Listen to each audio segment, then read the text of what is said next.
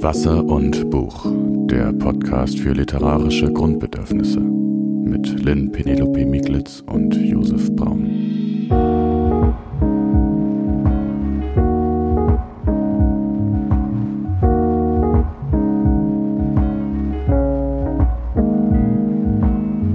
Hallo Josef, schön, dass du wieder da bist. Ich begrüße dich und ähm, ja, Josef ist mittlerweile nicht mehr Redakteur für das Ressort Familie beim Stadtmagazin Kreuzer in Leipzig.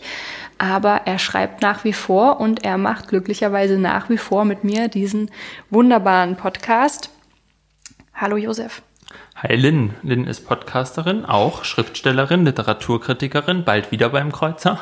Genau. Und ähm, wir haben uns nochmal getroffen, um eine Bonusfolge aufzunehmen, so kurz bevor wir unsere Pause machen und uns auf die nächste Staffel vorbereiten und wieder sehr viel lesen und sehr wenig aufnehmen, ähm, haben wir gedacht, wir müssen noch mal eine Bonusfolge machen, ähm, weil es ein Thema gibt, was sich ja während wir aufgenommen haben und während wir die Folgen, Folgen veröffentlicht haben, ergeben hat sozusagen, leider ergeben hat auch wieder. Ähm, nämlich das Thema Abtreibung. Das ist ja einfach dadurch, dass in den USA dieses Roe versus Wade Gesetz gekippt ist und der Supreme Court gesagt hat, ähm, es gibt kein allgemeines Recht auf Abtreibung in den USA, ist das ja leider wieder sehr hochgekocht ähm, und hat einfach nochmal gezeigt, dass, dass da noch viel zu tun ist. Und ähm, ich weiß noch, Lynn, ich habe dir ja dann eine Nachricht geschrieben und du warst ja. auch sofort begeistert, weil Abtreibung ist was, was mit Literatur ähm, was in Literatur durchaus vorkommt, was, ähm, wo Schriftstellerinnen auch aktiv geworden sind. Da werden wir auch jetzt drüber sprechen. Mhm. Und ähm, es ist auch ein Thema, was, äh, was zur Familie irgendwie dazugehört. Da waren wir uns irgendwie einig, dass wir diesen Aspekt noch beleuchten wollen, ja. weil auch sich gegen eine Familie zu entscheiden oder sich in einem bestimmten Moment dagegen zu entscheiden. Es kann ja auch sein, man entscheidet sich später dann nochmal dafür oder mit einem bestimmten Partner dagegen zu entscheiden und zu sagen, ich möchte das aber nicht mit diesem Menschen eine Familie gründen ja. oder so, gehört zu Familie dazu. Und ähm, ich glaube, das wird auch deutlich, wenn wir jetzt darüber reden. Und wir haben uns ja beide eine Doku angeguckt. Es gibt auf YouTube die Arte-Doku, ähm, wir haben abgetrieben zum, ich glaube, 50-jährigen Jubiläum von dieser Aktion. Und ähm, vielleicht erzähle ich ganz kurz, worum es da ging. Und ja. dann kannst du mal kurz erzählen, äh, wie, wie, wie du diese Doku fandest. Ja, gerne. Ähm, also am 5. April 1971 gab es in Frankreich das Manifeste de, de 343. Mhm. Ich probiere das jetzt nicht. Ich hatte Französisch im Unterricht, aber. Lange her. es ist lange her und dann es dauert das so lange und es ist langweilig zum Zuhören. Das ist im Nouvelle Observateur erschienen, einer eher linken Zeitung, und geschrieben hat es, und da sind wir schon bei der Literatur, Simone de Beauvoir, Unterzeichnet haben unter anderem Marguerite Duras, äh, François Sagan und äh, Violette Leduc. Und ähm, da haben eben 343 Frauen geschrieben, wir haben abgetrieben im, im Endeffekt. Und das war aber zu der Zeit einfach noch verboten und am Ende, und es hat am Ende dazu geführt, ähm, dass eine Kultusministerin Vale dafür gekämpft hat und dann auch umgesetzt hat, dass es ein Gesetz gibt, was Abtreibung ermöglicht hat. Davor war es einfach illegal und die Frauen mussten illegal abtreiben. Ja. Und ähm, am 6. Juni 1971, also sehr kurz danach erschien eben auch eine deutsche Auflage von dieser Aktion, die hieß Wir haben abgetrieben, das war im Stern und äh, Initiatorin davon war Alice Schwarzer, die die zu der Zeit ähm, als Studentin in Paris war und als Feministin dort war und als Journalistin auch und ähm, dadurch so diese Connection hatte zu Frankreich ja. und dann das eben in Deutschland umgesetzt hat. Und da hieß es, also ein, ein zentraler Punkt, den ich mir rausgeschrieben habe aus der Doku, hieß, ich bin gegen den Paragraphen 218 und für Wunschkinder. Und Beteiligte waren eben Hausfrauen, eine Nonne war dabei, Arbeiterinnen, Sekretärinnen, eben auch Prominente, also ähm, Schauspielerinnen und so und Studentinnen. Und ähm, jetzt diese Doku guckt quasi zurück. Was ist seit dieser Aktion passiert? Und ja, wie, wie würdest du denn die Doku beschreiben denn und wie hat sie dir gefallen? Also gefallen und, äh, und all diese Sachen sind natürlich immer Begriffe, die in dem Zusammenhang mir aufstoßen. Wichtig finde ich sie in jedem Fall und ich hatte echt Bauchschmerzen einfach beim Schauen. Ähm, also es ist wirklich äh, einerseits ähm, sehr, sehr ermächtigend zu sehen, wie sich Frauen da zusammengeschlossen haben. Was mir besonders im Gedächtnis geblieben ist, war, wie Alice Schwarzer erzählt hat, dass sie eben zu diesen Bekenntnissen aufgerufen hat. Ähm, man muss sich ja auch bewusst machen, wenn man es jetzt rechtlich betrachtet, waren diese Bekenntnisse in dem Moment Geständnisse, ja, Eingeständnisse in eine Straftat. Das war nicht erlaubt, das war verboten.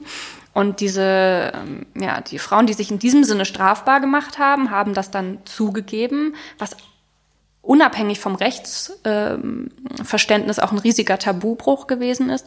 Und was mir besonders im Gedächtnis geblieben ist, ist, wie Alice Schwarzer erzählt hat, dass teilweise auch Nonnen und ähm, Nonnen und, und Frauen, die, die sozusagen im Zölibat gelebt haben, also Leute, die definitiv keinen Geschlechtsverkehr haben, dass die trotzdem geschrieben haben, wir haben abgetrieben an Alice Schwarzer aus Solidarität. Und das fand ich extrem berührend und erst dachte ich, was, warum? Und dann ähm, wurde ganz klar, ja, das war die Möglichkeit eben auszudrücken, es betrifft uns jetzt nicht konkret, aber wir sind dagegen, dass es ähm, illegal ist und dass diese Frauen kriminalisiert werden. Und das fand ich wirklich ähm, berührend, wenngleich ich sagen muss, dass die Doku insgesamt bei mir eigentlich wieder sehr viel Frustration ausgelöst hat, weil dass wir heute darüber sprechen, ähm, das drängt sich uns auf aufgrund der aktuellen politischen Situation.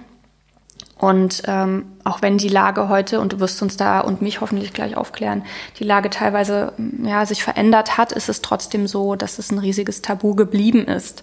Und das auch in meiner Vorstellung, ich habe da auch mal drüber nachgedacht, wie war das eigentlich in meinem Aufwachsen, das war nie ein Thema.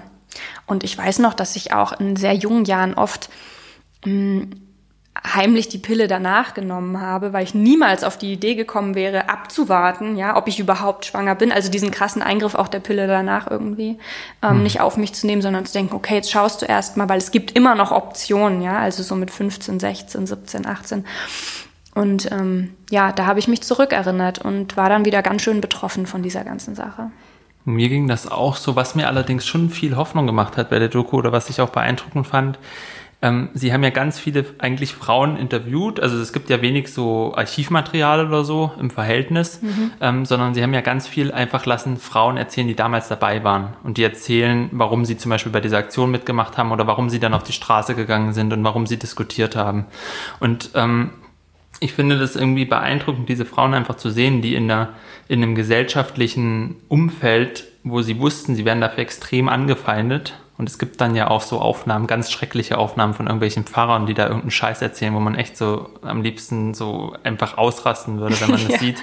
Ähm, oder irgendwelchen Männern, die dann gefragt werden, was sie vom Feminismus halten oder so und dann wirklich ganz schlimme Antworten geben. Josef, das war so furchtbar. Da hat doch, es gab doch wirklich so einen Arzt, der gesagt hat, die feministische Frau kann erst glücklich werden in ihrem Leben, wenn sie diese, diese, diese Art Geisteskrankheit ausgetrieben bekommt. Genau, ja, also das war ja. doch die Aussage. Und das, also da dreht sich ja wirklich äh, einem alles um. Also das System war unglaublich hart. Also die, die, das juristische, die viele Juristen, viele Ärzte haben wirklich, das kam ja auch in dieser Doku nochmal raus, dass man zum Beispiel bei den Abtreibungen dann in Deutschland erstens nie erzählt hat, dass es auch schmerzfrei geht, relativ schmerzfrei, ja. dass es die Möglichkeiten gibt sondern dass man immer versucht hat, das möglichst schlimm darzustellen und auch möglichst schlimm im Zweifel zu machen. Also auch ja. dann mal lieber die Narkose weglassen und so. Und das fand ja. ich auch unglaublich brutal. Diese Willkür ähm, da auch dahinter. Es ist ja auch, es gab ja dann auch schöne Slogans dann aus, aus der Doku, wir fahren nach Holland.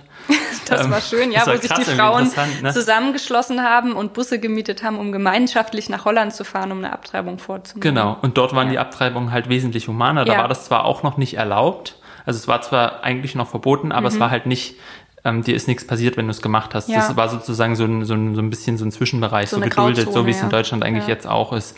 Ähm, und das fand ich eben, also das Interessante ist, man sieht einfach Zeitzeuginnen, die erzählen. Und warum das auch aus literarischer Sicht, finde ich, nicht uninteressant ist, ist, dass diese beiden Artikel sowohl in Frankreich als auch in Deutschland wirklich richtige Massenbewegungen ausgelöst haben und dem Feminismus so eine richtige ähm, Welle sozusagen verschafft haben, da waren danach Zehntausende auf den Straßen und haben ja. eben diese, äh, diese Demos gemacht und so. Und die Ausgangspunkte waren eben wirklich diese verfassten Texte. Und das fand ich irgendwie was extrem Inspirierendes, ja. wenn man sich auch für unsere Zeit vielleicht anguckt, dass einfach die einen Text geschrieben haben und der Französische ist ja sogar von de Beauvoir, also auch wirklich eine Literatin, Literatin, ähm, die einen Text schreibt und dieser Text hat so eine Auswirkung.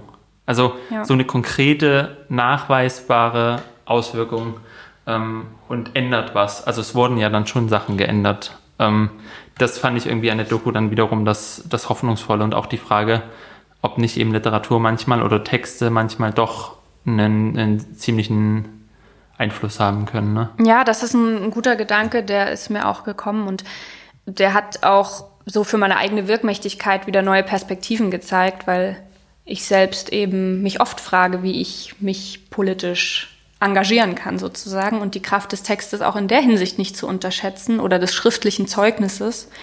Das, ähm, das stimmt, das war beeindruckend zu sehen. Das hat man ja vielleicht auch dann bei den Slogans, ne? Weil mhm. wenn man sich die so anguckt, was es dann halt so gab, wir haben abgetrieben, eben wir fahren nach Holland, solche, das ist ja eigentlich auch wieder Sprache. Also es ist natürlich nicht ein Buch oder so, aber es sind trotzdem solche Slogans, die dann hängen bleiben und die auch die Debatte, so Debatten dann auch formen oder sowas, ja. ne? Oder ähm, insofern Sprache spielt auch bei so, ja, bei, bei den politischen Kämpfen immer wieder eine Rolle irgendwie. Natürlich, ja.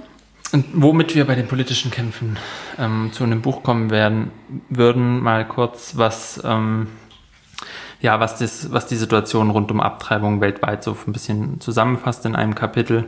Und ich werde jetzt mal kurz ein bisschen viel reden und dann werde ich mich wieder ein bisschen viel zurückhalten, hoffentlich.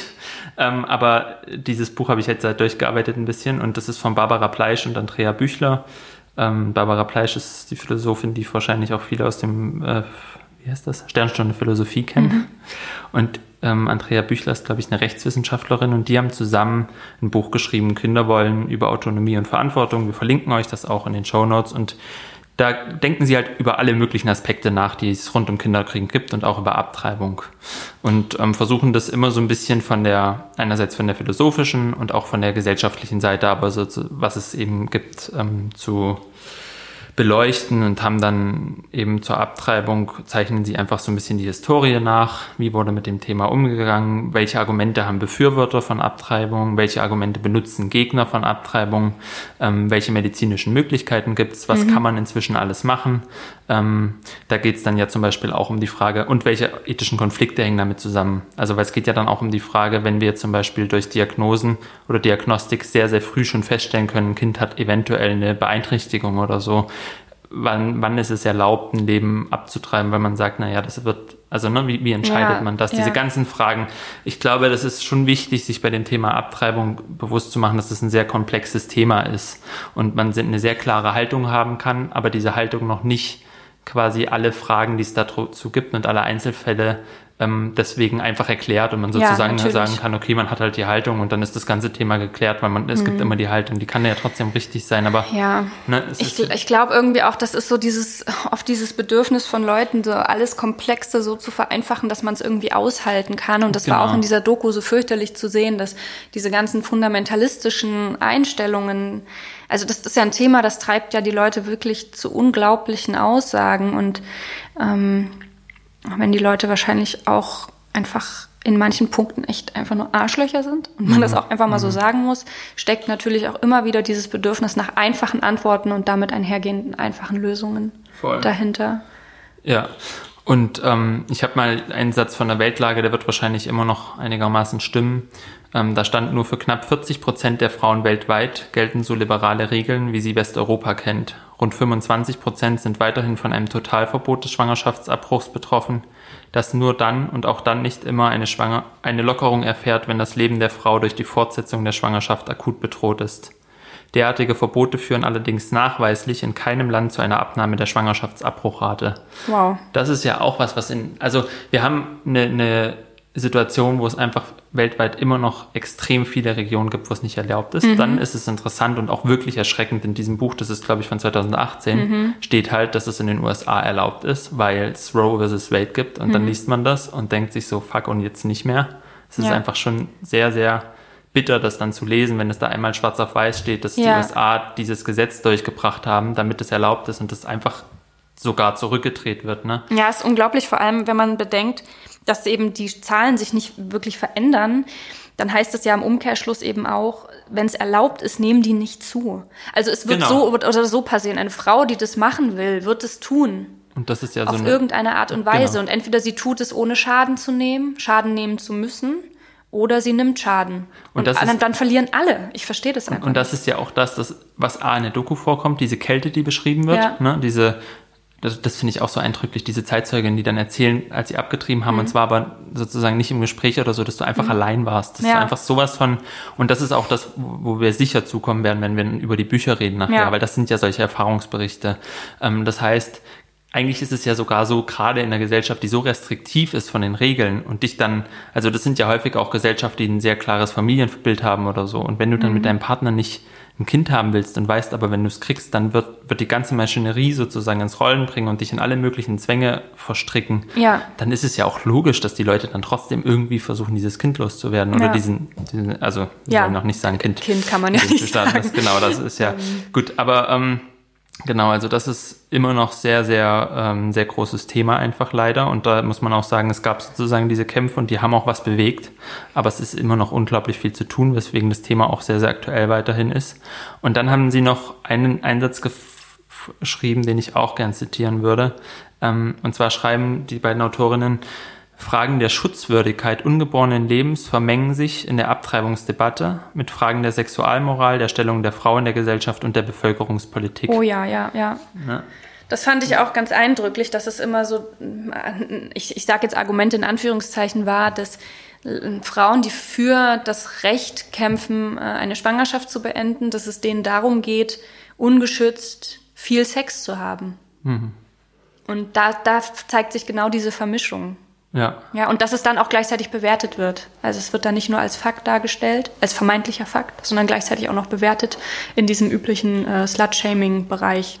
Und ich glaube, auch da sind, können wir auch in der Literatur, ähm, es gibt viel, sag ich mal, konservative Literatur, die die Frau auf eine bestimmte Weise darstellt mhm. und wo auch eine Abtreibung quasi, also ich, ich habe das ist das nicht bei dem Erno-Buch, wo sie John Irving kritisiert, weil sie sagt, in dem Buch Gottes Werk und Teufels Beitrag geht es zwar die ganze Zeit um Abtreibung, aber eigentlich ist es immer so ein bisschen so ein Versagen der Frauen sozusagen, dass sie da hin müssen in diese mhm. Klinik und der Arzt ist dann der Gute, der ihnen hilft. Aber eigentlich haben die alle, sind die sozusagen alle so eine Art gefallene ähm, Figuren. Ja, ja. Und, und dass solche Sachen sozusagen, dass selbst Autoren, die ja jetzt nicht, nicht ähm, extrem konservativ jetzt sind oder so. Ja. Aber, aber einfach, dass das, dass auch da wieder in Literatur das halt eine Rolle spielt und dass da auch diese Kämpfe eben ausgetragen werden. Ne? Mhm. Und das ist, ähm, es ist halt eine, eine größere Frage als einfach nur Ja oder Nein. Ja. Ähm, Genau, und wir haben uns ja die USA als Anlass genommen. Ich glaube, diese Debatte, das haben, da haben wir ja auch schon drüber gesprochen, da muss man gar nicht mehr drauf eingehen. Das ist, man kriegt das ja jetzt auch immer mit, welche Bundesstaaten da wie Kalifornien sagen, wir sind offen, mhm. die extra jetzt auf ihre Eingangsschilder schreiben. Wenn man da reinfährt, stehen da jetzt riesige Schilder, sie können hier sicher abtreiben. Und dann oh gibt es halt andere so Staaten, wo, äh, wo die Gesetze so krass zurück und restriktiv werden dass es halt echt grauenhaft wird und wahrscheinlich werden es halt vor allem die ärmsten Frauen sein, die halt nicht einfach mal nach Kalifornien fahren können oder ein anderes. Ja, das kommt ja dazu, dass es auch wieder die Ungerechtigkeiten verschärft bei den Einkommen. Also Leute, die sich leisten können, wegzufahren, die fahren halt woanders hin und lassen das machen und Leute, die das sich nicht leisten können, die werden dann wieder auf die, ähm, ich will es gar nicht mal die, ich will es gar nicht mal schlechte medizinische Bedingungen sagen, weil es einfach keine medizinischen Bedingungen sind. Das ist übrigens was, was mir noch aufgefallen ist. Ähm, immer wenn es um Frauengesundheit Gesundheit geht, ja, ähm, dann wird immer so getan, als wären wir noch nicht so weit medizinisch. Also so wie die, die viele Ärzte hier Frauen Angst gemacht haben, gesagt haben, es ist so super gefährlich und super blutig und mit der Abtreibung, so gibt das gab es ja auch ganz lange oder immer noch mit der Pille. Also dass zum Beispiel schon rein wissenschaftlich gesehen die Pille für den Mann überhaupt kein Thema ist. Also wir können das alles machen, wir können das alles entwickeln oder das gibt sogar schon, aber einfach diese Sache von, es rentiert sich nicht, außerdem haben wir dann nicht mehr so eine richtige, ähm, ja, so eine richtige Möglichkeit, das über die Frau zu kontrollieren. Ähm, das sind Sachen, die mich so frustrieren, weil die einfach auf höchsten Ebenen beschlossen werden und einfach ins Rechtssystem eingreifen und du hast im Prinzip erstmal ein Gefühl absoluter Ohnmacht, ja. Mhm. Mhm. Ja, extrem und äh, gerade auch bei Frauen ist ja auch oft das, das auch nicht, ähm, nicht so viel geforscht wird einfach. Ja. Dass, dass die Medizin eigentlich extrem sich an weißen Männern ausrichtet, mhm. ist generell ein Riesenproblem. Ja. Und auch die viele Forschung, viele Studien und so einfach immer genau auf diese Gruppe zugeschnitten sind. Und ja. dann gerade bei diesen, ich sag mal in Anführungszeichen, Frauenthemen, die aber mhm. den weiblichen Körper eben betreffen, mhm. die sind dann oft wesentlich schlechter erforscht. Ne? Und ja, ähm, ja Also es ist deprimierend. Ja. Es ist auch in Deutschland noch viel zu tun. Der Paragraph 219a, der jetzt auch viel in den äh, Nachrichten war, der wurde jetzt endlich abgeschafft. Also Ärzte dürfen auf ihren Webseiten jetzt schreiben, mhm. ähm, wenn das Gesetz durch ist, dürfen sie schreiben, was für Methoden sie durchführen, was sie anbieten. Ähm, und hoffentlich wird es dann auch wieder mehr Ärztinnen und Ärzte geben, die abtreiben. Da gab es ja ähm, zum Beispiel in Bayern eine, Geschichte von einem Arzt, der einfach nicht in Rente gehen konnte, weil es im ganzen Umkreis niemanden gab, der Abtreibung durchgeführt hat. Und er hat einfach niemanden gefunden, weil es eben so ärgerlich ist, weil dann Abtreibungsgegner quasi ständig dich verklagen als Arzt verklagt haben, weil du dann darauf hingewiesen hast und ne, dieses und dann war noch die bittere Pointe von der Geschichte, dass ein anderer Arzt gesagt hat, er würde es machen, der war aber irgendwie schon fünf Jahre älter als der Arzt, der in Rente gehen wollte.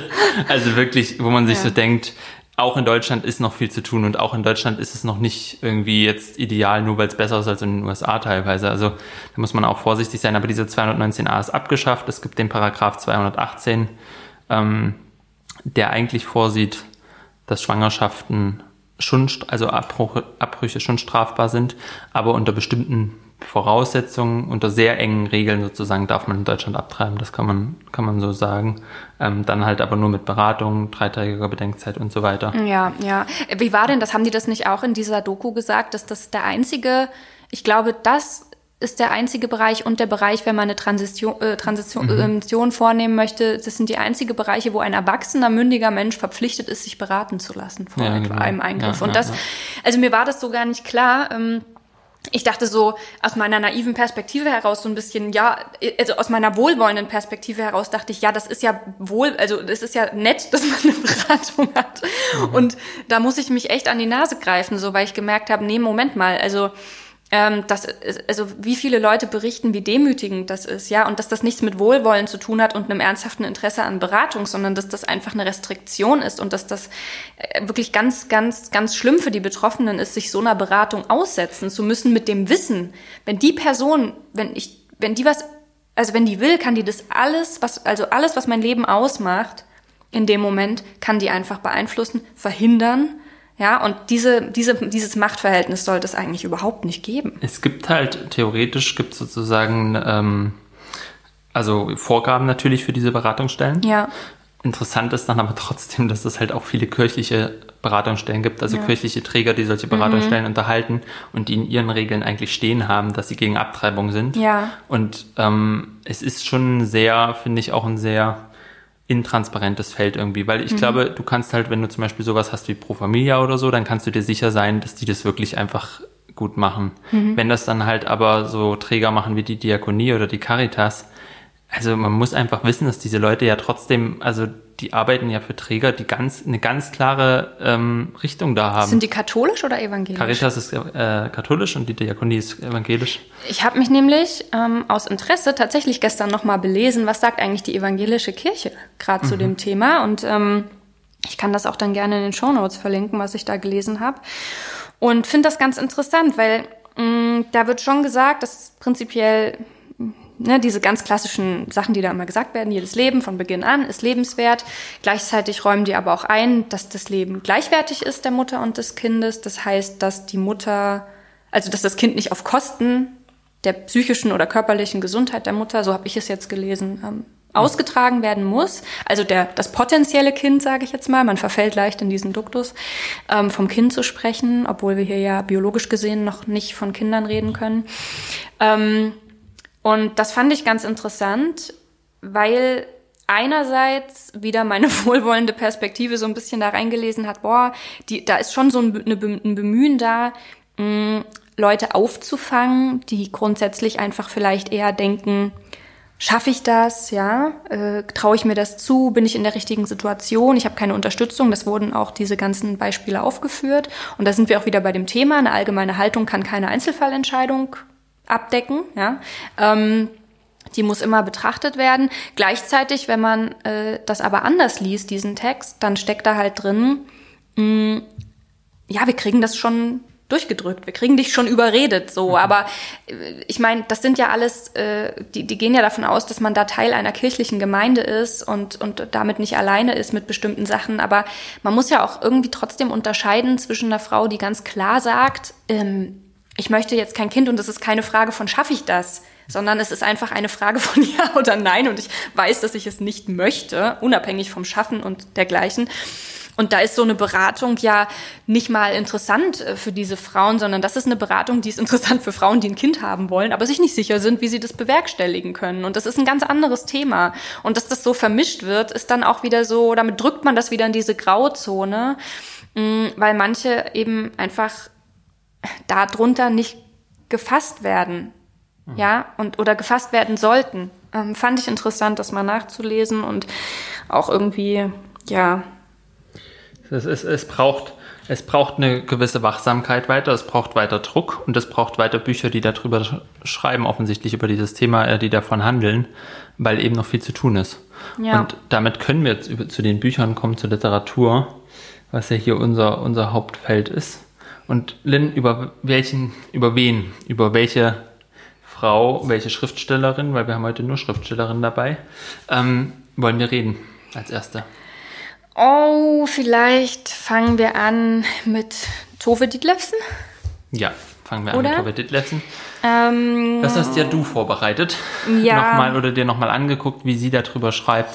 Und ähm, willst du vielleicht auch nochmal kurz die Situation erzählen, in der sie sich befindet? Ja, also wir haben in dieser Staffel schon öfter über Tove Dietlefsen gesprochen. Ähm, es geht hier um das Leben einer Frau, die Schriftstellerin ist, die Kinder hat und die mit Suchtkrankheit zu kämpfen hat, auch immer wieder. Und ich glaube, sie hat dann am Ende sogar vier Kinder, also recht viele. Ich sage jetzt einfach mal viele, ist meine Wertung.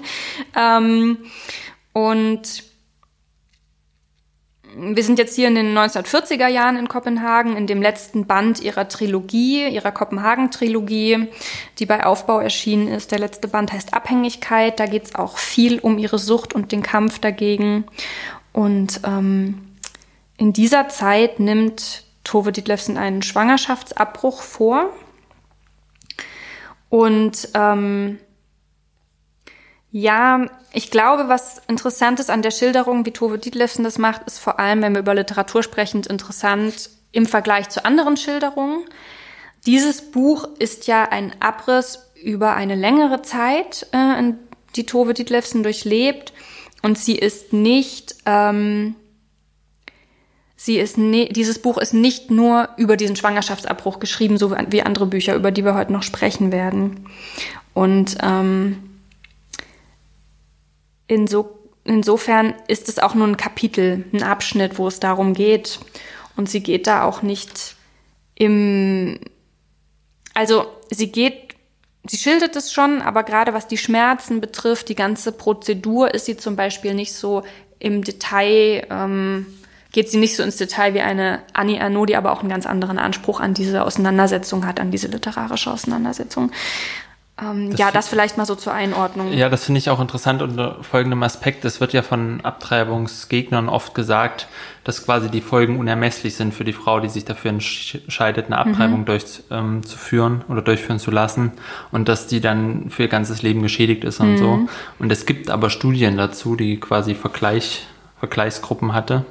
Ähm, und da hat man eben rausge... Also das ist einfach ein Mythos. Das mhm. ist wissenschaftlich nicht ähm, nachweisbar das kann natürlich in, einem einzelnen biografischen Fall so sein, dass mhm. du dann sagst, irgendwie, ich hätte doch gern ein Kind gehabt und jetzt geht's nicht mehr oder ja. so. Aber das ist nicht nachweisbar, dass quasi die Frauen, die sich dafür entscheiden, aus guten Gründen, für sich guten Gründen, mhm. selber frei entscheiden, sie wollen das nicht, ähm, dass die das dann danach auf jeden Fall bereuen. Und insofern ist es interessant, wenn sowas mal auch erzählt wird als ein Teil, als eine Station im Leben, aber nicht ja. was, was sozusagen dann über die ganzen restlichen Bücher auch immer noch sie heimsucht und Geister und die ja. Vorstellung von irgendeinem kleinen Kind, was da lang rennt. Ne? Also es ist ja auch wirklich, hier, hier steht, äh, der letzte Satz passt da gut zu, der letzte Satz des Kapitels. Ich bereue meine Entscheidung nicht. Aber in den dunklen Irrgängen meiner Seele bleiben trotzdem schwache Spuren zurück, wie von Kinderfüßen in feuchtem Sand. Und das Schöne an diesem Satz ist, genau den gleichen, könnte ich darüber so schreiben, dass ich ein Kind bekommen habe. Und ich finde immer so absurd, dass die Leute so ein Bedürfnis danach haben, dass alles immer nur gut oder alles immer nur schlecht ist. Ich bereue meine Entscheidung, ein Kind bekommen zu haben, auch nicht. Aber es gibt trotzdem Momente, die extrem schwer sind für mich. Und ähm, genauso ist es halt auch mit solchen Situationen, wenn man ähm, aufgefangen wird in dieser Situation, wenn man sich darüber aussprechen kann, dann kann man eine Entscheidung sehr guten Gewissens treffen und die auch sehr gut verarbeiten, ja, wenn der Raum dafür da ist und es nicht tabuisiert und nicht ähm, illegalisiert wird. Und dann kann ich auch sagen, das war eine schwere Zeit, so, aber es war die richtige Entscheidung und trotzdem es hinterlässt die schwachen Spuren.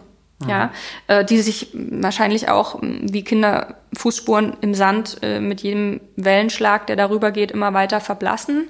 Ähm, ja, aber dass es spurlos an Leuten vorübergehen muss, finde ich auch absurd. Ja, ja, voll, weil das, das machen ja alle größeren Sachen. Also ja. ich weiß nicht, wenn, wenn du dir wenn dir bei irgendwem irgendwann was zustößt in einem Urlaub oder so, dann merkst du dir das auch, selbst wenn es irgendwann vorbei ist und wieder geheilt ist oder so. Ne? Also jede, jede Verwundung, jedes größere ähm, Ereignis, was auch, ich meine, es ist ja auch ein Ereignis, wo, wo Menschen ins Nachdenken kommen. Möchte ich das jetzt, möchte ich das nicht? Es ist sozusagen, deswegen eignet es sich ja auch zum Beispiel gut, um davon zu erzählen. Ja. Es ist schon in gewisser Weise ein existenzielles Ereignis, wenn man vor dieser Frage steht.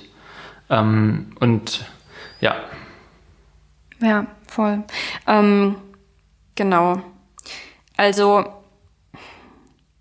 ich glaube, dieses Kapitel zeigt auch gut, wie an sich, wie gering dieser Eingriff ist, ja, ähm, und wie groß er aufgeblasen wird, um ihn abschreckend zu machen. Also, denn das, was hier als der eigentliche Eingriff geschildert wird, ist einfach nur, ähm, wie sie auf diesen, auf diese Liege mit den Beinhaltern steigt, zu den Instrumenten blickt. Ich fasse das jetzt zusammen. Ob das weh tut, fragt. Dann sagt er ein bisschen, aber nur kurz.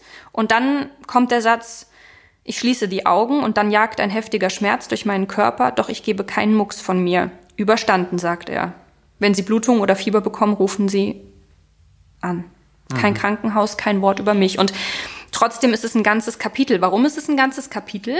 Weil das davor und danach extrem langwierig ist, dadurch, dass dieses, dass dieser eigentlich kurze Akt so extrem tabuisiert und kriminalisiert wird und dadurch so verkompliziert wird auch, mhm. ja. Sie mhm. muss sich genau überlegen, wie komme ich dahin, wie bezahle ich den? Viele Frauen haben das Geld nicht, um den Eingriff an sich zu bezahlen. Ähm, müssen sich verschulden. Ähm, dann haben sie danach das Problem, dass dieser Eingriff sich künstlich in die Länge zieht im Nachhinein, weil sie Nachwirkungen haben, die unter besseren medizinischen Bedingungen überhaupt nicht auftreten würden. Und das finde ich so absurd, wenn man das liest. Also eigentlich ähm, mit Narkose und wie, wie war das? Die haben dann auch, ähm, ich glaube, in der Doku ein, ähm, wurde das ja gefilmt, ein solcher Eingriff, ja. Und ich dachte ja, noch so, um Gottes Willen, jetzt filmen die diesen Eingriff, will ich das wirklich sehen? Und dann liegt da einfach eine Frau und dann geht das fünf Minuten und da ist nichts weiter, da passiert nichts und das. Äh, ist nicht doll und genau das äh, zu zeigen, dass das einfach, ähm, dass da so ein, so ein riesiger Horror gezüchtet wird, um die Frauen abzuschrecken, das finde ich halt irgendwie auch ganz schön absurd. Und das wird hieran auch deutlich. Und dann können wir, eigentlich habe ich jetzt gerade gedacht, dass Anja No dann wie so eine, ähm, wenn wir da zum nächsten kommen, das Ereignis ist ja vielleicht auch das Buch dazu irgendwie, zumindest eins ja. der Bücher dazu. Es wurde auch verfilmt und war dann auch viel im Gespräch. Und das ist ja eigentlich wie so eine, also wo Ditlevsen das als, also viel aus ihrem Leben erzählen möchte und mhm. sagt, ich, ähm, das ist, war halt ein Kapitel, im wahrsten Sinne des Wortes, in diesem Leben, und das erzähle ich jetzt, ja. ähm, legt Erno ja bewusst die Lupe drauf. Ja, ja. Weil sie sagt, ich muss das erzählen. Ich habe das Gefühl, wenn ich das nicht erzähle, ähm, wie sagt sie das? Dann, dann, dann tue ich denen irgendwie Unrecht. Den ja, das Zitat habe ich rausgesucht, ja, das lese ich dann noch gerne. vor. Willst du das mal? Ähm, ja, Genau, ich glaube, diese ist es. Ich habe die einzige Schuld beglichen, die ich jemals in Bezug auf dieses Ereignis empfunden habe, dass es geschehen ist und ich nichts daraus gemacht habe.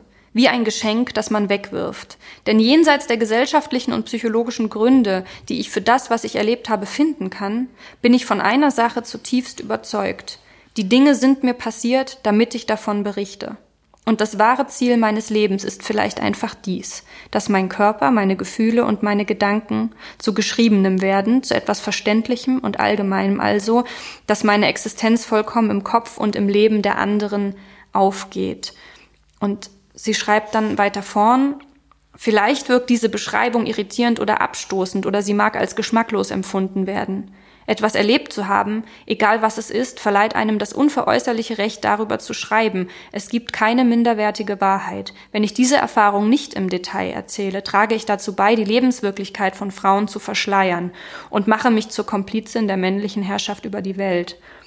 Und diese beiden Passagen, die ich auch angestrichen hatte für diese Folge, sind es, die ähm, erstens ganz bewegende Bekenntnisse für das Schreiben an sich sind und gleichzeitig ganz bewegende Bekenntnisse für die politische Dimension des Schreibens. Ähm, und ja, ähm, und fassen auch so ein bisschen so, weil mir, ich habe genau die gleichen auch rausgeschrieben und eins, also ein Satz steht auch hinten auf dem Buch drauf, fassen auch wirklich so ein bisschen den Rahmen von diesem speziellen Projekt ähm, ja. zusammen. Man sieht einfach, sie hatte wirklich einen Erzählanlass und das ist diese Abtreibung, das ist dieses Ereignis, von dem es im Titel heißt und das erzählt sie, nämlich ähm, wie ist sie schwanger geworden? Zu welchem, welchem, in welchem Milieu befindet sie sich? Was ist der Zeitpunkt? Wer ist der Mann? Und dann, wie kommt sie dazu abzutreiben? Ja. Wie, wie kriegt sie das hin? An wen muss sie sich wenden? Mit wem muss sie reden? Wo findet sie jemanden, der ihr hilft? Ähm, wie verläuft das Medizinische? Auch alles sehr genau, detailreich, aber auch wirklich knapp und mit dem nur das Nötigste sozusagen mhm. erzählt bis zu und dann habe ich es geschafft. Ja. Und ähm, ja, willst du das vielleicht ein bisschen erzählen, wie da so die Umstände so sind bei ihr? Ähm, da fragst du mich jetzt was. das, das ist immer das Ding mit den Büchern, ne, die man so vor einer Weile gelesen hat. Ja, und dazu kommt eben auch, dass bei ihr, also ich habe das ja schon mal gesagt, ne, wenn ich lese, dann bleibt von mir, bei mir vor allem immer so ein Gefühl hängen. Und ich weiß genau, dass dieses Buch ähm, literarisch mich wahnsinnig überzeugt hat und mich sehr bewegt hat. Aber ich bin so jemand, der Fakten ausblendet danach. Also ich hätte es wieder lesen müssen, um mich quasi wieder an alles zu erinnern. Vielleicht kannst du uns da besser das geht, helfen. Das geht mir auch so. Und ich denke gerade so, das ist wahrscheinlich echt mit vielen Büchern so. Ne? Von vielen Büchern hat man einfach am Ende einen Eindruck. Ja, und weißt du, ich habe ein perfektes Beispiel dafür, wie extrem das bei mir ist. Eins meiner absoluten Lieblingsbücher. Ne? Mhm. Das ist ähm, von Aruntati Roy, der Gott der kleinen Dinge. Mhm. Und ich lese das mehrmals, also alle paar Jahre wieder. Und trotzdem erinnere ich mich immer an nichts danach. Ich weiß nur noch diese Szene, wie diese Zwillinge, um die es da geht, nach einem starken Regenguss unter einem Baum, unter dem sie Schutz gesucht haben, noch stehen. Und am Ende, wenn es schon nicht mehr regnet, der Baum das einzige ist, wo das Wasser noch runtertropft. Also der Ort, wo sie mhm. Schutz fanden, jetzt der Ort ist, der quasi keinen Schutz mehr bietet. Mhm. Und das ist doch absurd, dass ich mich immer nur an sowas erinnern kann. Und das ist bei diesem Buch auch so. Da hatte ich nämlich den einen Satz einfach immer noch im Gedächtnis, der da lautet, Weder er noch ich, das ist jetzt unmittelbar nach dem Eingriff, hatten das Wort Abtreibung in den Mund genommen. Es war etwas, was keinen Platz in der Sprache hatte. Und hm. diesem Fakt gibt sie ja auch mit diesem Buch Kontra. Aber du kannst jetzt trotzdem gern noch mal sagen, in welcher Situation sie sich befindet, falls du es noch weißt. Gerne. Und ich glaube, ich habe nur gerade noch gedacht, dass Literatur vielleicht auch wirklich oder Bücher, dass es eben, dass man daran auch sieht, dass es eben nicht einfach nur um, um irgendwie die Story geht oder den Plot oder so. Das ist in, Stimmt, ja. Das ist in dem Moment wichtig, wo du es liest, weil dann ist es halt meistens ähm, interessanter zu lesen. Und es ist auch aber, wichtig zur Einordnung. Genau, ja, du musst was greifen können. Genau. Aber offensichtlich, wenn es dann vorbei ist, geht es darum, wie hat sich dir eingeschrieben? Was hat es mit dir gemacht? Was, ja. was, wie hat es deinen Blick nuanciert oder, oder schärfer gestellt? Mhm. Und ich würde zum Beispiel bei Janu auch sagen, wenn du dieses Buch liest, ähm, dann ist dir einfach, hast du eine andere Bewusstheit, eine andere Wachheit dafür, was Frauen erleiden müssen und mussten damals in Frankreich, aber jetzt immer noch müssen in großen Teilen der Welt, die das halt illegal machen und wo ja. das halt keine Hilfsunterstützung, ja. also ne, keine Unterstützung gibt. Und, und diese, diese Wachheit im Blick hat man. Mhm. Und da ist es egal, ob man jetzt noch weiß, wie die Straße hieß, wo die damals gelebt hat oder was sie sonst so gemacht hat. Ähm, das Buch spielt in den 60er Jahren. Ähm, es spielt in Frankreich natürlich und Erno ist gerade eigentlich so aufgesprochen zum Studieren ähm, und ist so ein bisschen dabei, sich von ihren Eltern loszulösen. Sie beschreibt immer, wie sie quasi immer noch zu den Eltern am Wochenende fährt, wie man das so kennt. Da wird dann die Wäsche gewaschen und so. Und zunehmend ist es so, dass sie eigentlich den Eltern gar nicht mehr erzählt, was sie so macht, sondern immer nur so eine bestimmte Version, die halt für die Eltern ist. Und das ist auch bei diesem ganzen, bei dieser ganzen Schwangerschaft, sie muss das dann immer verbergen vor ihrer Mutter und ihrem Vater. Ähm, und sie hat eben diesen Mann kennengelernt, mit dem das aber eher so ein bisschen lose ist und der sozusagen einfach, als sie dann, als sie dann sagt, sie, sie, also der unterstützt sie einfach nicht. Mhm. Sagt so nach dem Motto, ja gut, gut, dass es sozusagen geklärt ist. So ist nicht mein Problem. So, ne? Also diese ist ja deine Schwangerschaft. Genau, ist ja, ist ja deine, du, du, du machst das schon. Und ähm, also es ist so sozusagen Studi Studentenzeit und dann muss sie halt Leute finden. Sie findet dann eine Frau, die auch abgetrieben hat, die ihr dann quasi einen Kontakt vermittelt. Dann landet sie erstmal, versucht sie es noch bei einem Arzt, wo sie immer wieder versucht, so vorsichtig darauf hinzudeuten, dass es schon cool wäre, wenn man irgendwie abtreiben könnte. Im Nachhinein, der gibt ihr dann auch Pillen und sie denkt, ach, vielleicht, aber das sind dann Pillen, die die, die, die Schwangerschaft eher stabilisieren quasi. Das sagt okay, er ihr aber wow. nicht. Mhm. Und ähm, ja, letztlich landet sie eben bei, bei einer Frau, die ja, es gibt da ja in der, in der Literatur, aber generell auch den Begriff der Engelmacherinnen, ähm, der auch wieder sehr aufgeladen schon ist, aber der hier auch in dem Kontext vorkommt. Und es ja. ist eben eine Frau, die ihr einfach hilft. Und dann klappt es beim ersten Mal nicht. Ähm, und beim zweiten Mal klappt es dann. Und das schildert sie einfach. Das schildert sie mit so einem ganz nüchternen, präzisen Blick und dann ist es dann endet auch das Buch eigentlich. War das, ist das, oder ist das jetzt, ich, oh, das verschwimmt alles bei mir, aber ist das, das ist doch schon auch die Schilderung, wo sie am Ende, wo der, der, der Embryo als solcher dann im Studentenheim erst abgeht, richtig?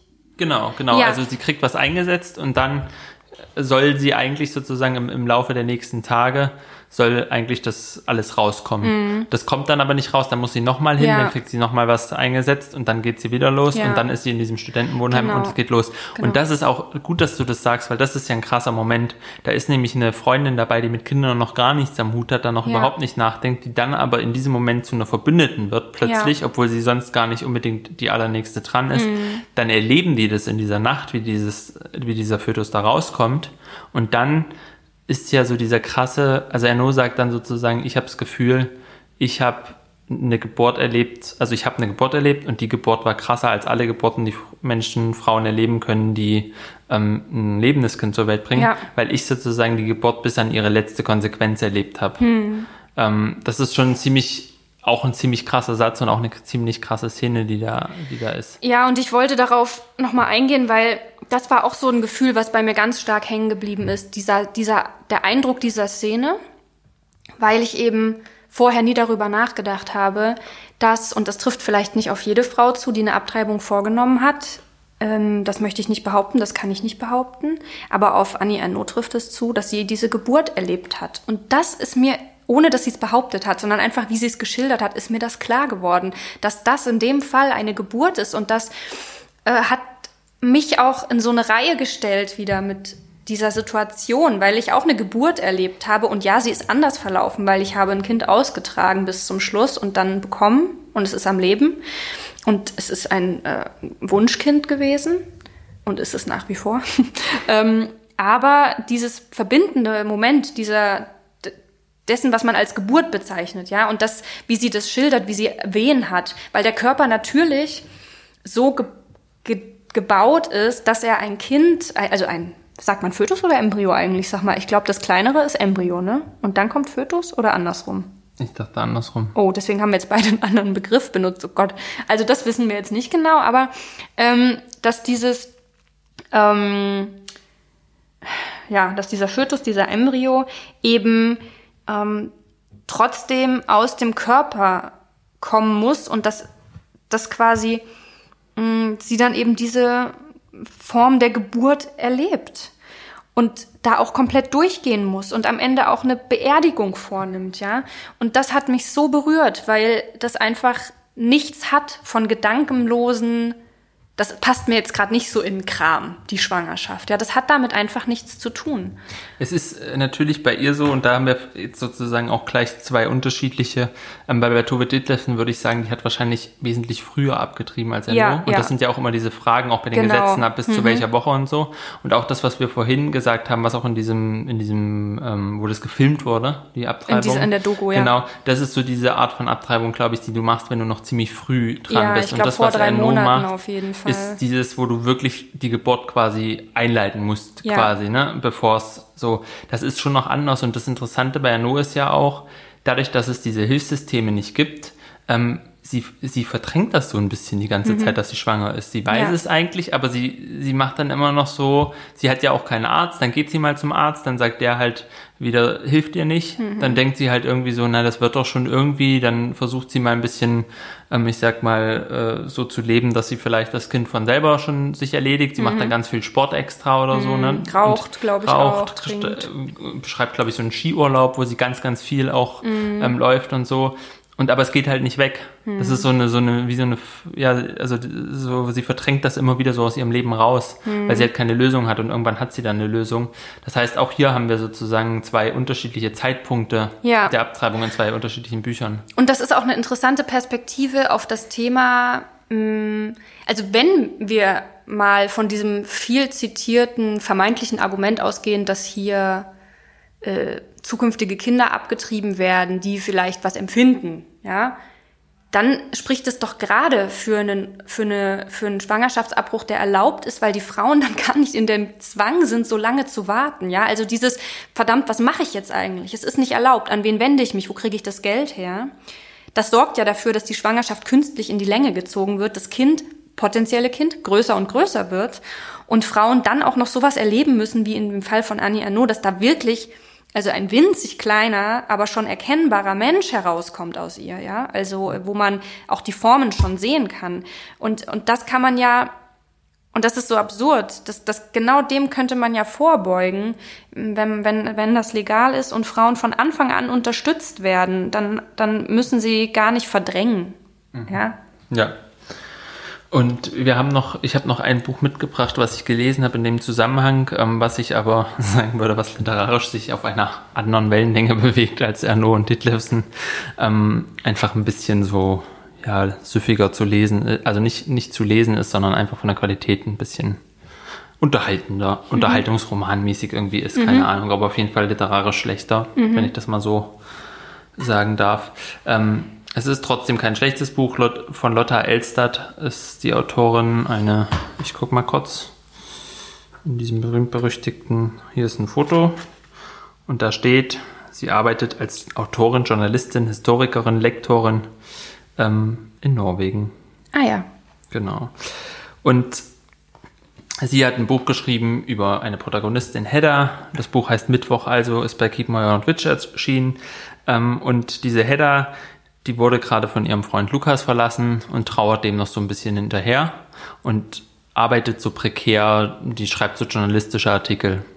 Und ähm, hat, nimmt sozusagen ihre letzte Kohle und reist einfach los und reist dann so durch Europa und macht so, was man so was man so machen kann. Nach gescheiterten so, Beziehungen. Ja, genau, irgendwie so. Sie will dann halt ihr ganzes Geld raushauen und dann mhm. bucht sie sich da noch schnell einen Flug und dann landet sie irgendwo, der Flug landet dann irgendwo ähm, und irgendwie landet sie dann später in Berlin. Mhm. Und ähm, in Berlin lernt sie dann Milo kennen, der irgendwie so ein so einer ist, der so in seinem Van lebt und so ein bisschen, auch einfach so ein bisschen schräger Vogel ist und mhm. versucht mhm. sich halt, das ist so ein, so ein man könnte das, wenn man das positiv schreiben will, dann würde man sagen, vielleicht so ein Lebenskünstler, also jemand, der mhm. irgendwie sich ständig immer in allen möglichen Jobs sucht und dann irgendwie auch so durch die Welt reist. Ähm, und der den schönen Satz sagt, als er dann, also es ist dann so, sie geht dann nach Norwegen zurück mhm. Und hängt eigentlich immer noch ihrem Lukas nach und der reist dann hinterher und sagt so, oh, Norwegen ist doch, ja genau, ja, ist doch auch mhm. ganz schön. Und dann sagt er den spontan. Satz, sagt, sagt den Satz, Norwegen ist echt das beschissenste Land, um pleite zu sein, stellt er dann fest aus seiner Expertenperspektive ah, ja, ja. sozusagen. Der ist schon ganz sympathisch. Ähm, die Sache ist die, das Buch steigt damit ein, dass sie abtreiben möchte. Das mhm. ist auch gar keine Frage. Sie hat einfach, sie ist schwanger und ähm, zwar von diesem Milo. Mhm. Und ähm, sie sagt ihm das auch gar nicht, also er kommt dann nach, aber sie, sie redet darüber mit ihm gar nicht oder so. Das ist für sie gar kein Thema. Äh, aber sie muss eben, so wie auch in Deutschland die Regel, sie muss drei Tage quasi darüber nachdenken was sie macht. Ich glaube, mhm. in Deutschland ist es nicht ganz so, aber es gibt eben auch ein Beratungsgespräch und du musst drei Tage nachdenken, bevor du dann sagst, du musst dann nochmal bestätigen, quasi, ich möchte abtreiben. Und es geht so ein bisschen, der Roman baut so um diese drei Tage rum auf. Also die sind so ein bisschen zentral, aber es geht dann eben immer auch weit in die Vergangenheit und so. Und ähm, was, also hier würde ich sagen, ist Abtreibung auch ein Erzählanlass. Sie denkt dann darüber nach, aber es ist nicht so ein nicht so wie bei Arnaud und auch nicht so wie bei Ditlevsen, weil ich habe eher so das Gefühl so, ja, sie hat halt einfach tausend andere Probleme, weißt du? Also mhm. sie hat halt ihre Beziehung und sie hat ihre, ähm, sie hat, eigentlich liebt sie halt einfach diesen Lukas. Eigentlich ist es sozusagen eine Protagonistin, die nicht über ihre alte Beziehung hinwegkommt. Deswegen mit den neuen Menschen, die sie kennenlernt, diesem Milo, ähm, obwohl der sich wirklich bemüht oder so, mhm. einfach nicht so richtig was anfangen kann. Gleichzeitig aber ihn auch immer mal so als Ersatzbuddy sozusagen so gern bei sich hat und halt jetzt noch zu allem Überfluss auch noch schwanger ist und mhm. sie muss das jetzt irgendwie loskriegen und sie ist einfach genervt von diesem System und die soll noch jetzt mal so ähm, das ja das das soll doch jetzt einfach mal gemacht werden mhm. und dann ist es auch so, dass sie irgendwie irgendwie dann nach den drei Tagen das nicht richtig hinkriegt, diesem Arzt das zu sagen und daraufhin äh, quasi selber versucht abzutreiben immer wieder. Also also sie schafft quasi nicht zu sagen, dann ja, sie will jetzt abtreiben ja. vor diesem Arzt bei diesem Beratungsgespräch, weil sie dieses ganze Ambiente und diese ganze, was du vorhin auch gemeint hast, dieses beim Beratung, eigentlich weißt du doch, dass du abtreiben willst. Warum müssen die jetzt nochmal warum muss ich da jetzt nochmal vor denen das ausbreiten und mhm. so. Ne? Und das stresst sie dann so und dann rennt sie weg. Ja. Und daraufhin ist sie halt so ein bisschen alleine und weiß nicht, wie sie es machen soll. Und dann versucht sie halt im Internet, googelt sie dann, was man so alles machen und kann. Und ist das jetzt klassisch der Fall von Stricknadel oder Kleiderbügel oder ist das jetzt ein Klischee, was ich im das Kopf habe? Ja, nee, nee, das ist schon relativ nah. Sie versucht so alle möglichen Sachen, aber am Ende macht sie dann, äh, trinkt sie dann, ich glaube, Aloe Vera Saft so viel, dass es dann irgendwie, ich weiß auch nicht, wie gut oder wie realistisch das dann ist. Mhm. Also, ne, das, da bin ich so ein bisschen, also es ist, ich finde, man sieht da, man kann natürlich auch Abtreibung einfach als so ein, sozusagen, so ein, es wirkt fast ein bisschen wie ein Gimmick. Also mhm. weißt du, es wird so es gesagt, die Handlung es wird so, so groß gesagt, genau mhm. so, ja, Abtreibung ist auch, und das mhm. war ja mhm. auch ein Grund, das zu lesen, aber ich finde, also das ist auf jeden Fall was, wo, wo einfach jemand sagt, okay, dann ist halt Abtreibung ein gutes, mhm. gutes Thema, da hat man so ein bisschen Konflikte, die mhm. hat aber nicht wirkliche Konflikte jetzt, nicht so wie bei No oder mhm. nicht so wie Ditlevsen, ne? sondern das ist so, und das ist ja einerseits schön, weil das dann nicht so aufgebauscht wird und einfach mal gesagt ja. wird, nö, es kann halt auch einfach so in deinem Leben sein. Es kann auch einfach eine ganz rationale Entscheidung genau, sein. Genau, und, ja. und so, und du hast halt andere Probleme, eigentlich hast du Liebeskummer. Mhm. Andererseits, was ich dann so merke, und da ist es dann vielleicht auch wieder so, dass man so geprägt ist, ähm, ist, dass es trotzdem, dass ich dann immer so einen leichten Widerwillen habe, mhm, weil ich dann irgendwie immer trotzdem denke, sozusagen, ist das nicht eigentlich eine existenzielle Entscheidung und kann man wirklich da so drüber weggehen? Ja, also nicht ja. nur, nicht, nicht jetzt sozusagen, dass es, dass man es nicht fürs Leben so immer, immer so mit Bedeutung aufladen muss, aber kann die wirklich nicht jetzt einfach mal kurz diesen Lukas vergessen und darüber nachdenken, dass mhm. sie jetzt das Kind abtreiben? Also, ja. verstehst du, wie ich meine? Ich verstehe, wie du es meinst. Ich frage mich, ob das eine Frage ist, die man eher an das Buch stellt weil meine Frage quasi wäre, ähm, ist es so, dass, dass man das Gefühl hat, es ist schlüssig, dass sie sich so verhält und mhm. es liegt in ihrer Figur,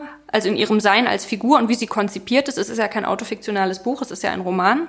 Ja, also wir müssen hier nicht nach der Autorin fragen.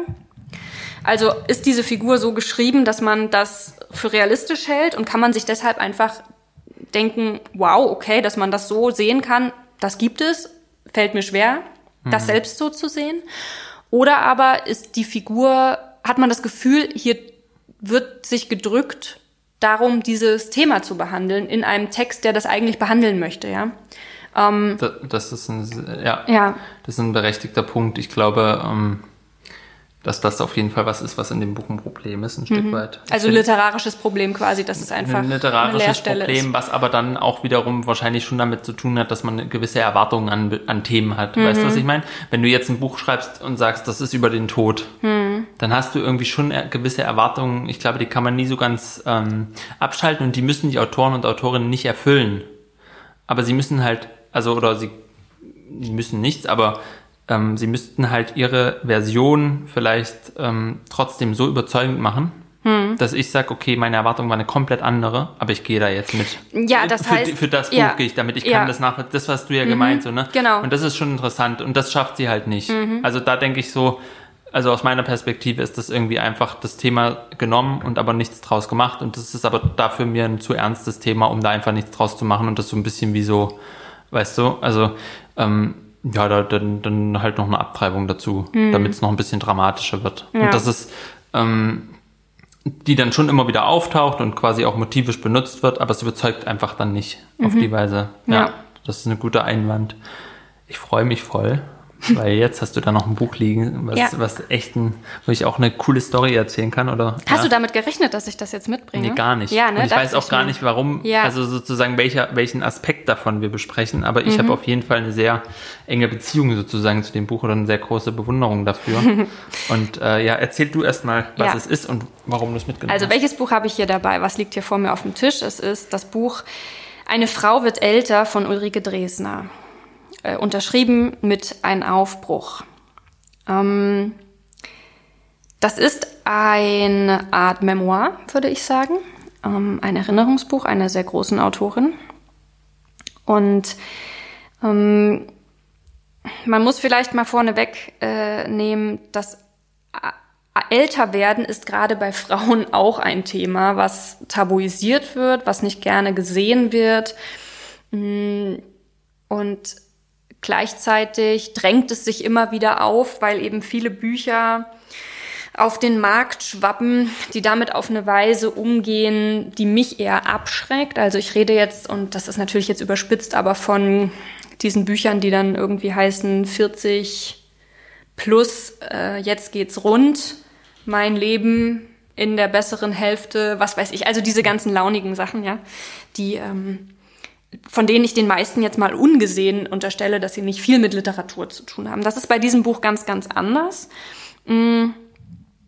Und ich habe das Buch mitgebracht, weil ich ähm, auch beim Schauen der Doku immer äh, mir immer wieder aufgefallen ist, ein vermeintliches Argument, was von Gegnern, ähm, also ähm, ja von von Menschen hervorgebracht wird, die Schwangerschaftsabbrüche gerne verboten wissen möchten, ist immer wieder auch der der Satz, der da immer wieder fällt, ist der: Es gibt so viele Frauen, die so gerne Kinder hätten und bei denen es nicht funktioniert. Und diese beiden, ich sage jetzt mal Sorten Frauen, ja, ganz äh, pauschal, äh, werden immer wieder gegeneinander ausgespielt. Gleichzeitig muss man sagen, dass das teilweise ein und dieselben Frauen sind, ja. Das gibt also Situationen, da wünschen sie sich unbedingt ein Kind. Ähm, also das erstmal, um, also um diese Kategorisierung erstmal komplett aufzubrechen. Es war auch schön, in der Doku war eine Frau, die diskutiert hat mit einem Mann und ähm, gefragt hat, haben Sie Kinder? Und er sagte, ja, zwei. Und sie sagte, ich habe sechs und deswegen mache ich das. Und man so dachte, Gott, lass doch diese Frau in Ruhe. Ja, sie, also es ist nicht immer Kinder, ja oder nein, es ist eine Situationsfrage oft. Und ähm, genau, und dieses Buch von Ulrike Dresner behandelt eben auch ganz zentral ähm, dass äh, sie sehr, sehr viele Kinder in der Schwangerschaft verloren hat. Und ich sage jetzt bewusst das Wort Kinder diesmal, weil es eben auch teilweise äh, sehr fortgeschritten war. Und damit sind wir ganz, ganz stark wieder beim Thema Familie. Ähm, wir haben ja schon am Anfang gesagt, dass für uns eben Familie ein Thema ist, das nicht nur das Familienbild einer vermeintlich fertigen Familie einschließt, sondern auch das Familie werden oder das Familie sein ohne Kinder, was eben teilweise eh auch mit Schwangerschaftsabbrüchen einhergeht oder mit dem Verlust von Kindern ähm, in der Schwangerschaft. Und ähm, Ulrike Dresner schreibt darüber auf eine ganz, ganz eindrückliche Weise und auf eine Weise, die mich sehr, sehr bestürzt hat. Ähm, und sie macht vor allem eins, sie denkt auch über die Mutter nach, weil natürlich diese ja immer wiederkehrenden Schwangerschafts, ähm, also diese ungewollten Schwangerschafts, ähm, ja, Unterbrechungen, wie sagt man denn? Mir fehlt gerade das Wort dafür, aber dass es halt nie, diese Schwangerschaften nie zu Ende gehen und nie am Ende ein, ein lebendes Kind steht. Ja, das beschäftigt sie natürlich auch ähm, in Bezug darauf, was Mutterschaft eigentlich ist. Und ähm, sie schreibt dann zum Beispiel, welcher Stellenwert kommt diesem ersten Zuhause zu, der Gebärmutter? Das deutsche Wort sagt Mutter in der Mutter, Hülle aller Hüllen. Und das hat mich sehr berührt, die Überlegung, die sie von diesem, von diesem Gedanken aus ent, ähm, ja, entwickelt.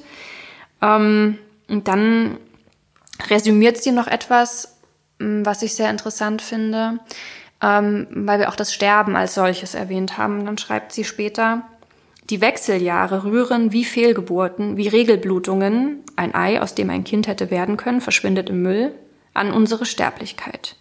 Die Sterblichkeit des Menschenwesens an sich und die eigene. Deswegen dürfen sie in unserer Gesellschaft mit ihrer Todesphobie so wenig vorkommen.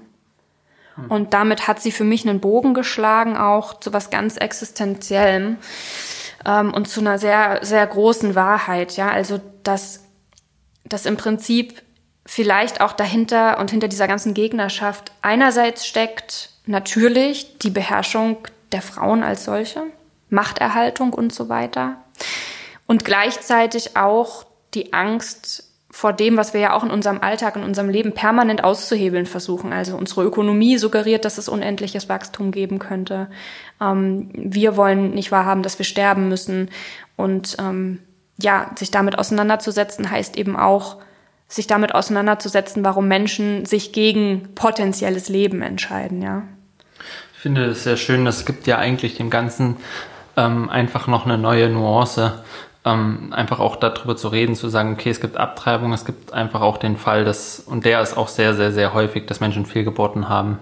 Und das ist natürlich dann auch wiederum, wie bei Abtreibung eigentlich auch ein großer Unterschied, wann du die Fehlgeburt hast. Die kannst du sehr früh haben oder sehr, sehr spät. Ähm, und das ist, glaube ich, wirklich ein Bereich, der, der, über den auch sehr wenig gesprochen wird. Mhm. Ähm, weil als wir das selber, also ich habe das erlebt, meine Freundin hat das, hatte eine Fehlgeburt und für uns war das so, dass als das passiert ist, plötzlich lauter Frauen in unserem Umfeld, also auch unterschiedlichen, ganz unterschiedlichsten Alters, ähm, von eigenen Fehlgeburten erzählt haben, wo man so richtig gemerkt hat, das ist ein Thema, das haben so viele Menschen erlebt, ja. und, aber davor war das nie Thema. Und ja, nicht nur, weil ja, es keinen Anlass gibt oder mhm. so, sondern einfach, als ob man das nicht erzählen darf, sondern erst erzählen darf, wenn irgendjemand kommt und sagt, mir ist das jetzt passiert. Ja, und plötzlich oder, schreien oder alle hier ist, so Genau, ich, ja. ich würde auch gern drüber reden, ja. sozusagen. Und ähm, das ist halt auch das für mich, was, weswegen das Buch mir auch viel bedeutet, weil ähm, das ist das, was Literatur dann irgendwie kann. Also dieses Buch hat, meine Mutter war da ähm, zu Besuch bei uns und wir haben das dann alle an, ich glaube, vier Tagen oder so gelesen. Also ich hatte es irgendwie gerade ausgelesen, mhm. dann hatte Miriam das gelesen und dann hatte meine Mutter das gelesen und dann haben wir halt darüber unterhalten und uns über all diese Themen unterhalten und über laute Themen, die für mich auch als Mann total ungewöhnlich sind, sich darüber zu unterhalten, weil also die einfach den weiblichen Körper betreffen und weil man natürlich auch sonst mit seiner Mutter jetzt nicht über über die Sachen redet, die den weiblichen Körper betreffen ja. normalerweise, mhm. ähm, wie Schwangerschaften verlaufen, ähm, wie eben die Periode und all diese Dinge. Und ähm, das war so ein richtiger Schlüssel zum, zum Reden. Und ich glaube, das ist ja auch das, was, da ist man dann auch wieder bei Arnaud, die sagt, ich muss das erzählen. Ich muss es aber nicht nur erzählen, weil es mir passiert ist und ich das Recht dazu habe, es zu erzählen, sondern ich erzähle es auch für die Frauen mit und für die Menschen ja. drumherum, ähm, damit sie auch drüber reden können und damit das nicht mehr eben in dieser, in dieser Schweigeecke sozusagen ist. Ja.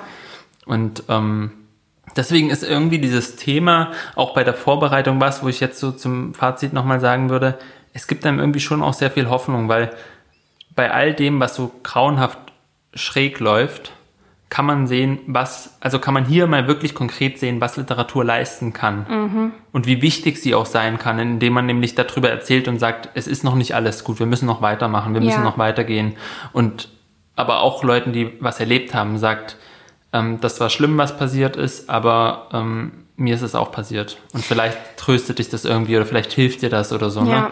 Und, und das ist doch, doch dann irgendwie eine schöne, ähm, eine schöne Abrundung nochmal zu unserem Familienthema. Ja, es ist auch, ähm, es zeigt, wir haben, wir haben Literatur kennengelernt jetzt gerade, die auf zwei, also die auf zwei Ebenen wirksam wird. Ja, wir haben ähm, über Beauvoir gesprochen, die diesen äh, Aufruf verfasst hat, die also einen Text gemacht hat, der politisch wirksam geworden ist, gesellschaftlich wirksam geworden ist. Wir haben hier über Bücher gesprochen, die ganz privat Trost gespendet haben. Und wie wundervoll ist das, dass es Bücher gibt, die man sich reichen kann. Ja, die man vielleicht auch sich reichen kann, wenn die Worte erstmal fehlen. Wenn man selber nicht in die Sprache kommt und nicht ins Sprechen kommt und damit auch nicht ins Nachdenken und ohne dieses Nachdenken eben auch nicht in einer Art von Verarbeitung. Und ähm, das finde ich äh, wirklich schön, dass es diese Bücher gibt und dass die diese Lücken füllen. Und ich hoffe, hoffe sehr, dass wir noch ganz viele Bücher lesen werden, die sich daran anschließen, weil ich glaube, dass, und wir wissen das alle, die Zahlen sind ähm, sind da eindeutig. Es wird viel, viel mehr Frauen und auch Schriftstellerinnen, wirklich Schriftstellerinnen geben, die das erlebt haben. Und ähm, wie bei den meisten Themen im Leben gleichen sie sich nicht, auch wenn die Themen ähnlich sind, die Bücher, die daraus entstehen. Und, und das ist wahrscheinlich auch sehr sinnvoll, sich die Literaturgeschichte daraufhin mal anzugucken, wen das interessiert, weil es meistens so ist, dass es über, also gerade Frauen wurden halt ähm, in der Literaturgeschichte so häufig abgewertet, dass ganz vergessen wird, dass es das alles, also dass sie oft über solche Themen schon seit Ewigkeiten schreiben. Ja, es ist alles schon da. Ne? Es ist eigentlich wahrscheinlich wirklich viel, viel schon da einfach, ja. Mhm. Und ähm, dementsprechend ist das auch ein interessantes Ding. Da können wir ja auch äh, gerne ein bisschen sammeln, wenn ihr Bücher kennt, die sich mit dem Thema befassen und die wir jetzt hier gerade gar nicht auf dem Schirm hatten, dann schreibt uns das bitte, damit wir die kleine feine Bibliothek ergänzen können, die wir hier aufbauen. Unbedingt. Ja. Und ich denke, wir werden viele davon dann auch lesen und auch selber unsere Meinung gerne dazu dann schreiben. Ja. Ähm, und das nochmal empfehlen. Wir bleiben ja sowieso aktiv auf Instagram, was auch immer das heißt, heutzutage, so auf Insta. Ähm, ja, bis es dann weitergeht. Ich, ich habe ja ge gehört, dass Instagram jetzt irgendwie mehr auf Videos setzt als auf Bilder. Ja, natürlich. Immer so Reels, oder heißt das so? Mhm. Ich bin da Reels. ganz. Ich habe noch kein einziges Ich glaube, äh. Josef, wir müssen auf TikTok umsteigen, wenn wir dem Zeitgeist entsprechen wollen. Aber Ich gehe Ähm. wieder zu E-Mails. Also tragt euch alle ein in unseren Mail-Verteiler und dann Oh schicken wir Gott. euch immer ein Foto. ein bearbeitetes Foto. Nein, wir, wir gucken mal, wie wir da so irgendwie durchkommen und uns einigermaßen über Wasser halten auf Instagram, über die Zeit, in der wir jetzt lesen. Ja. Ähm, und uns auf die zweite Staffel vorbereiten. Das Thema haben wir ja schon gesagt. Es geht um Körper und Literatur. Wir werden jetzt erstmal uns wirklich vergraben in Büchern eigentlich. oh ne? Gott, Den ja, ganzen wir Sommer uns wird richtig jetzt tief einarbeiten. und dann wollen wir eigentlich im Oktober zurückkommen. ja, nicht nur eigentlich, halten- das ziehen wir einfach durch. Das ziehen wir durch, jetzt haben wir es verkündet, jetzt kommt Ja. man eh nicht mehr dahinter zurück. Genau. Ähm, genau, aber wir halten euch auf dem Laufenden über alles und es war mir wieder eine sehr große Freude, diese Folge mit dir aufzunehmen, diese Bonusfolge. Ich habe mich sehr gefreut, dass wir das noch geschafft haben. ja, trotz Kopfschmerzen heute. Trotz Kopfschmerzen, Wärme und Ja. was es alles so gibt. Und ich muss dir sagen, und das finde ich ganz erstaunlich, ähm, es geht mir gut jetzt am Ende dieser Folge. Und das liegt nicht zuletzt einfach daran, dass wir über ein sehr, sehr berührendes und auch sehr, sehr schreckliches Thema gesprochen haben, aber mit Hilfe von sehr, sehr guten Büchern. Und das ähm, zeigt Die- mal wieder, warum man lesen sollte Unbedingt, und darüber sprechen und warum wir darüber sprechen. unbedingt. Ciao, Lin. Mach's Bis gut. dann.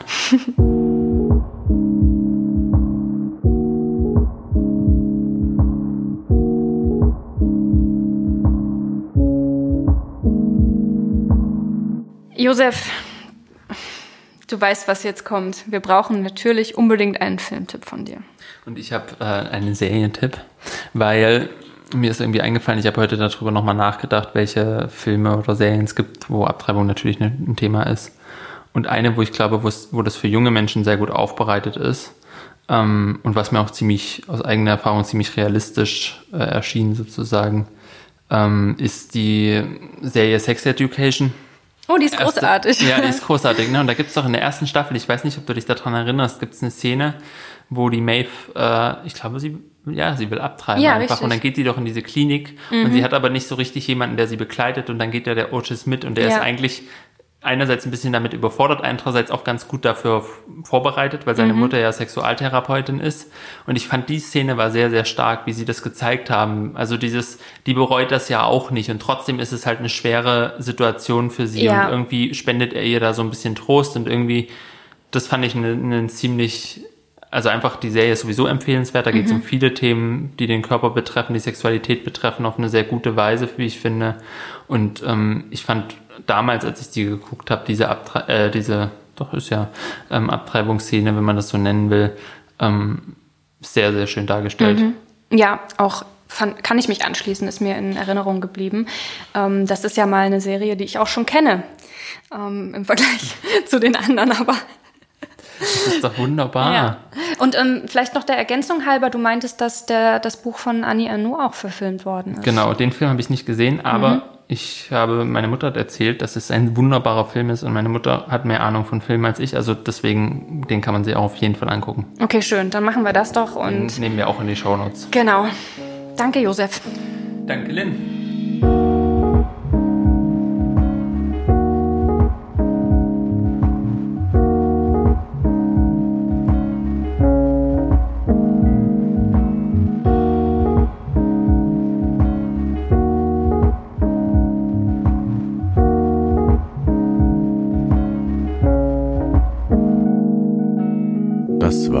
Wasser und Buch, der Podcast für literarische Grundbedürfnisse mit Lynn Penelope Miglitz und Josef Braun.